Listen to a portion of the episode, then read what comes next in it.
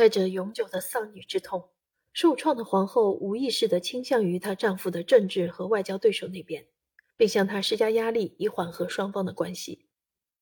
当时，奥地利哈布斯堡王朝统辖的势力范围非常不稳，尤其是自1815年维也纳会议以后，归属奥地利行省的意大利北部及威尼托大区和伦巴第地区一直动荡不安。C.C. 素以她的美貌著称，尽管她没有政治实权，但是她和她的丈夫进行了一场关于宽容和自由主义的谈话。起初，皇帝和皇后到威尼斯进行访问时，这座城市还是冷漠且充满敌意的，可是此时他热烈欢迎皇后的到来。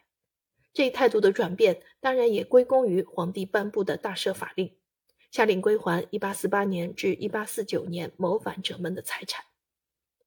弗朗茨·约瑟夫听取了妻子的意见，改变了严苛的政治手腕。C.C. 讨厌不公正待遇，她如今对丈夫的影响力日益增强，而此时皇太后也不在他们身边。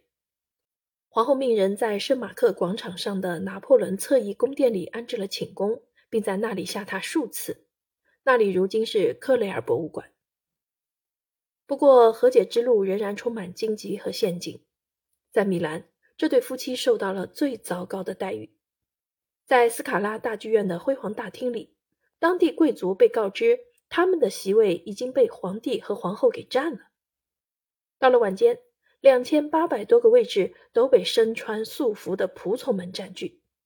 这些仆人们在为奥地利统治下的伦巴第首府默哀。帝国皇帝和皇后蒙受了巨大羞辱，即使 C.C. 拥有巨大的个人魅力也没有奏效。而此时，C.C. 当机立断，他以宽宏大量之姿坐在了革命党那一边。这一让步妥协的举动使维也纳皇庭震惊。当地的舆论如此概括这场政治博弈。我们还没有准备好迎接奥地利，不过我们已经准备好迎接奥地利皇帝了。每个人都坚信友好、仁慈、高贵、美丽的皇后会对皇帝的决策产生影响。C.C. 以他的宽容赢得了尊重和爱戴，没有了监视和束缚，奥地利的伊丽莎白和 C.C. 这双重身份间的差异缩小了。这是一场伟大的胜利。弗朗茨·约瑟夫在半推半就下出尝了实施宽容政策的滋味。尽管在外人眼里，皇后与自己的丈夫在政治立场上有所差别，但是她很享受与他独处的机会。皇帝也非常珍惜这一难能可贵的亲密相处时光。尤其在此时，异想天开的拿破仑三世正在密谋集结意大利北部势力与奥地利展开军事较量。一八五八年八月二十一日，在维也纳附近的拉克森堡，弗朗茨·约瑟夫二十八岁生日的三天以后，他的妻子迎来了平生最大的一次生产阵痛。皇太后来到他的床前，在此之前，他已经在礼拜堂举行了圣体仪式。拉克森堡的臣民们都在祈祷，而炎热难耐的维也纳也在艰难喘息。晚上十点十五分，C.C. 生产了。他精疲力竭、面色苍白的问出了那个可怕的问题：“是男孩吗？”弗朗茨·约瑟夫哭了。那，她是个女孩。